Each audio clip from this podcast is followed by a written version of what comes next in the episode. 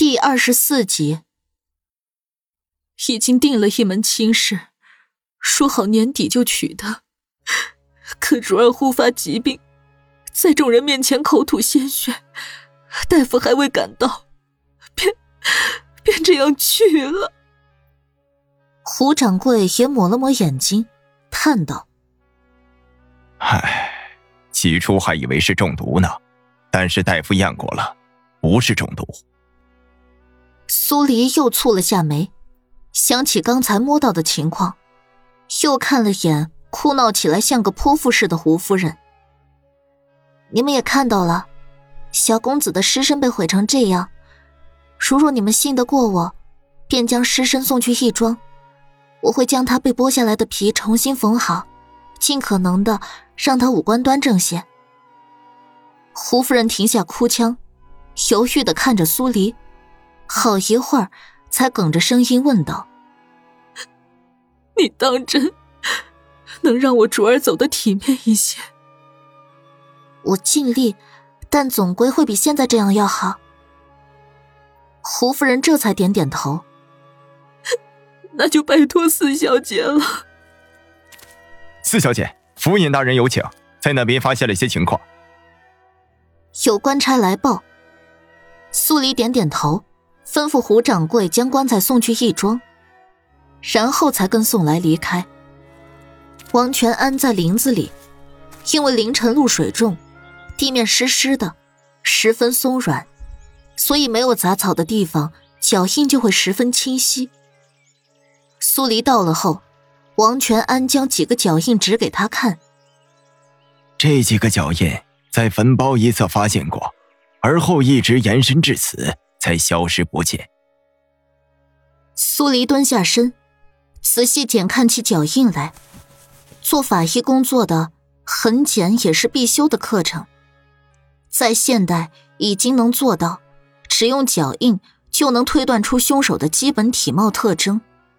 所以在没有其他线索的情况下，这些脚印就显得弥足珍贵。脚印一深一浅。这案犯是瘸子。宋来兴奋的说出自己的见解。跛脚的人并不多，一一排查下来，肯定会有所收获。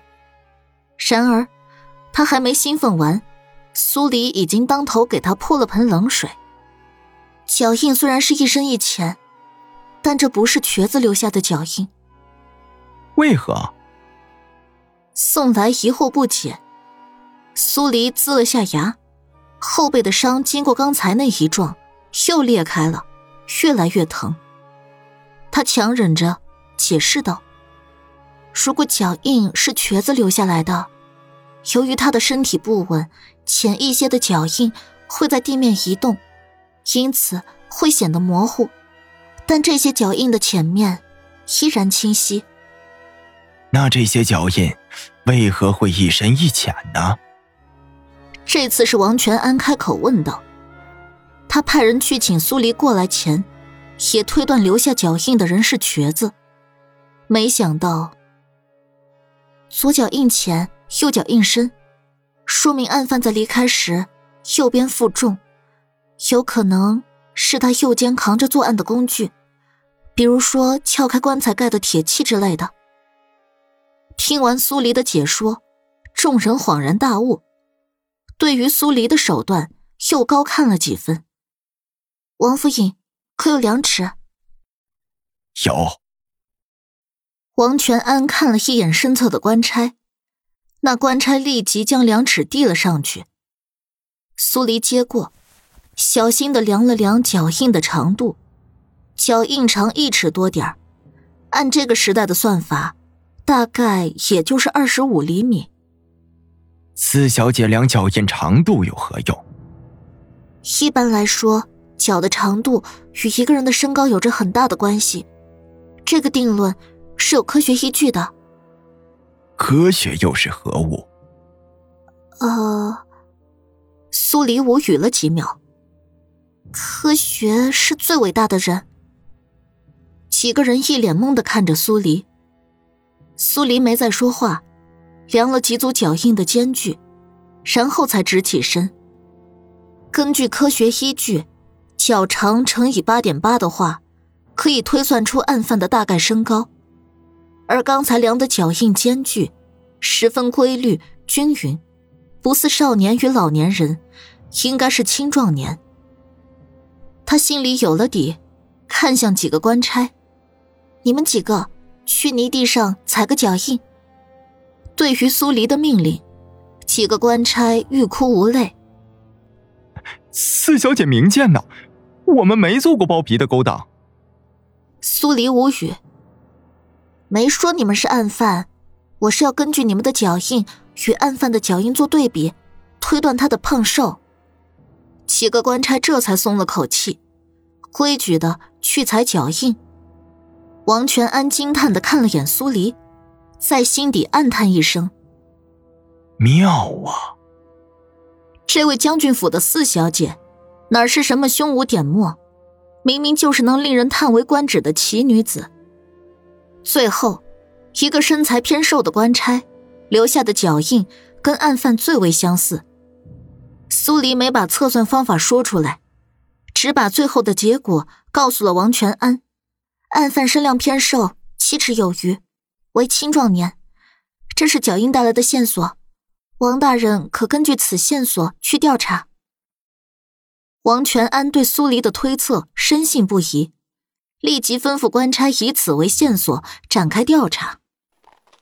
回城的路上，苏黎疼得咬紧了牙关，坐在马车里，身体越来越软。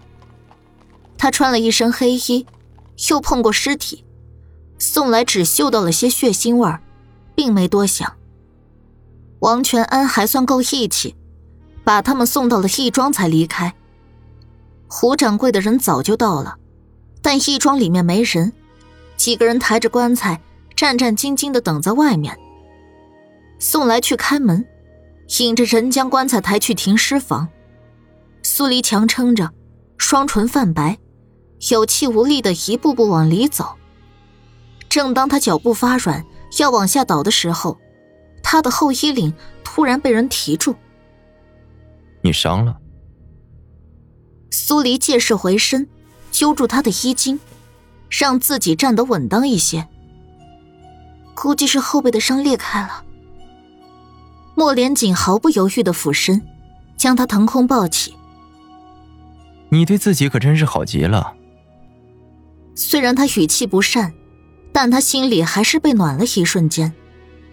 谢谢你啊，现在是寅时，你怎么会来义庄？上朝，听说了案子的事情，顺便过来瞧瞧。苏黎没多想，任由他抱进了卧房。将衣衫解了，趴好，本王替你上完药再走。那你先扭过头去。莫连锦瞥了眼苏黎，唇角微勾，邪思入骨。怎么，怕本王占你便宜？怕污了你的眼睛，行吗？苏黎没好气的自嘲了一句。算你识趣。见莫连锦转过身，苏黎对着他的背影撇撇嘴，然后才解开衣服，只留下一件肚兜，趴到床上去。好了，你可以转过来了。莫连锦一转身，入眼即是这样一幅画面：苏黎大大方方的趴在床榻上，半边完好的脸正对着他，后背露在外面，腰肢纤细。背面的伤疤与血痕不仅不难看，反而为他增添了一缕我见犹怜的美感。一时间，他竟有些看呆了。苏黎见他久久没动，整张脸都转向他：“你发什么呆啊？不是还要赶着去上早朝？”莫连锦迎面对上苏黎的半边丑脸，刚才升起的那些异样感觉顿时烟消云散。他暗自吐了口长气，只当自己刚才是见鬼了。这么丑的一张脸，他居然还能看得呆着。当金疮药洒在裂开的伤口时，苏黎疼得龇牙直叫。宋来恰好安顿完尸体，回到了大堂，听到苏黎的叫疼声，以为他是遭了难，一脚就将房门踹开。四小姐，电光火石间，莫连锦站起身，一抖披风，将苏黎整个罩在了披风里面。宋来张着嘴，对于莫连锦出现在义庄一事，惊诧不已。苏黎伤了背，本王替他上完药便走。关于案子一事，待本王下了早朝回来再说。宋来没答腔，而是担忧的对苏黎道：“四小姐，你要不要紧？要不要我帮你？”“不用了，你先出去。王爷替我上了药，已经快好了。”苏黎瓮声瓮气的开口，他被罩在披风里，鼻腔里全是他冷冽的气息。是。宋兰依言退了出去，将门带好。莫连锦重新坐好，却见苏黎笑得全身在颤，一笑一动之下，背上的伤被牵引着，又有鲜血在往外冒。你笑什么？就是觉得五王爷刚才的动作行云流水，煞是好笑。莫连锦的脸沉了下去。本王替你遮羞，倒是让你笑话了。我不是这个意思，就是你的行为莫名戳中了我的笑点。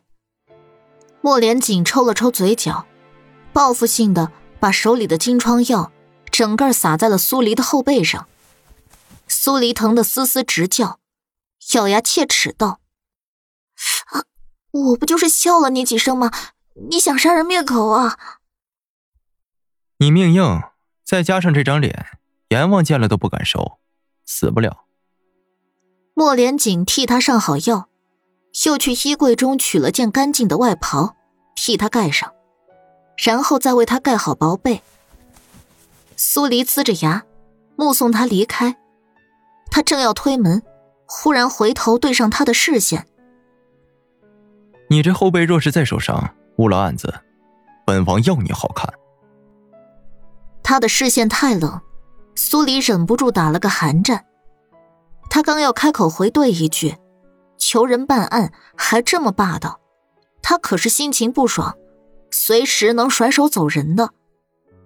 然而，他还没张嘴呢，莫连锦就已经大步离开了。他只能郁闷的把枕头下的玉针术拿了出来，借着黎明前的烛火，从头看了起来。反正背上的伤正疼着，一时半会儿也睡不着，直到眼皮子开始打架，他才合上书睡了过去。一觉睡醒，后背上的伤已经没那么疼了。苏黎起身，把衣服小心穿好，推门而出。宋来正在大堂练习解剖的手法，或许是心不够静，那块猪肉。被他硬生生戳了好几个窟窿出来。见到苏黎，他下意识的要把猪肉藏好。都已经看到了，有什么好藏的？苏黎几步走过去：“你有心事？”“没，没，没有。”“记住了，验尸的时候最忌讳心神不安，否则不仅会错过线索，还会给尸体。”造成不必要的损伤。见他言辞威严，宋来像个做错事被抓包的孩童似的，垂下头。我记下了。昨夜的尸体放着没动吧？是。走吧，我们去看看。宋来伸手挡了一下苏黎。哎，我熬了鸡汤，四小姐喝碗汤再去验尸吧。苏黎怔了一瞬，然后笑了：“你这个徒弟不错啊，拜师有什么讲究吗？你自己看着张罗一下。”宋来闻声，两眼放光的咧嘴笑开了：“哎，是是是，我会去请算命先生看个好日子。”“嗯。”四小姐。宋来收了笑，嗫嚅了好一会儿，才开口。四小姐如今不喜欢太子殿下，是不是因为喜欢上五王爷了？苏黎喷了宋来一脸唾沫星子，他没好气的抬手拍向他的头。宋来，是不是我对你不够严格？你居然还有心思在这八卦？八卦是和他不懂，他只是隐隐担心，万一哪天他真的入了王府，那他就不能再来亦庄了。我，验尸结束之后，把刚才那块猪肉按照纹理走向。切成头发丝那么薄的片，宋来当即苦了脸。能不能再厚一些？能，不过拜师就免了。宋来只能硬着头皮答应，自己种下的苦果自己吃。苏黎美滋滋的喝了两碗鸡汤，不得不说，宋来这家伙的手艺还不赖，把银子丢给他管，果然是最明智的选择。片刻后，两人进了停尸房。宋来掀开胡广卓身上的白布，乍一看，他的五官塌陷模糊，比一般的死尸要恐怖残忍几分。让人害怕的同时，又心生同情。苏黎戴好手套，先从头检查一遍棺材。毕竟凌晨的时候，只是借用篝火，很多线索容易被忽略。跟昨天判断的一样，凶手对于撬棺十分熟练。划重点，一会儿去府衙可以让王府尹根据这一条特征排除嫌疑人。是。宋来拿着册子，苏黎一边说，他就一边记。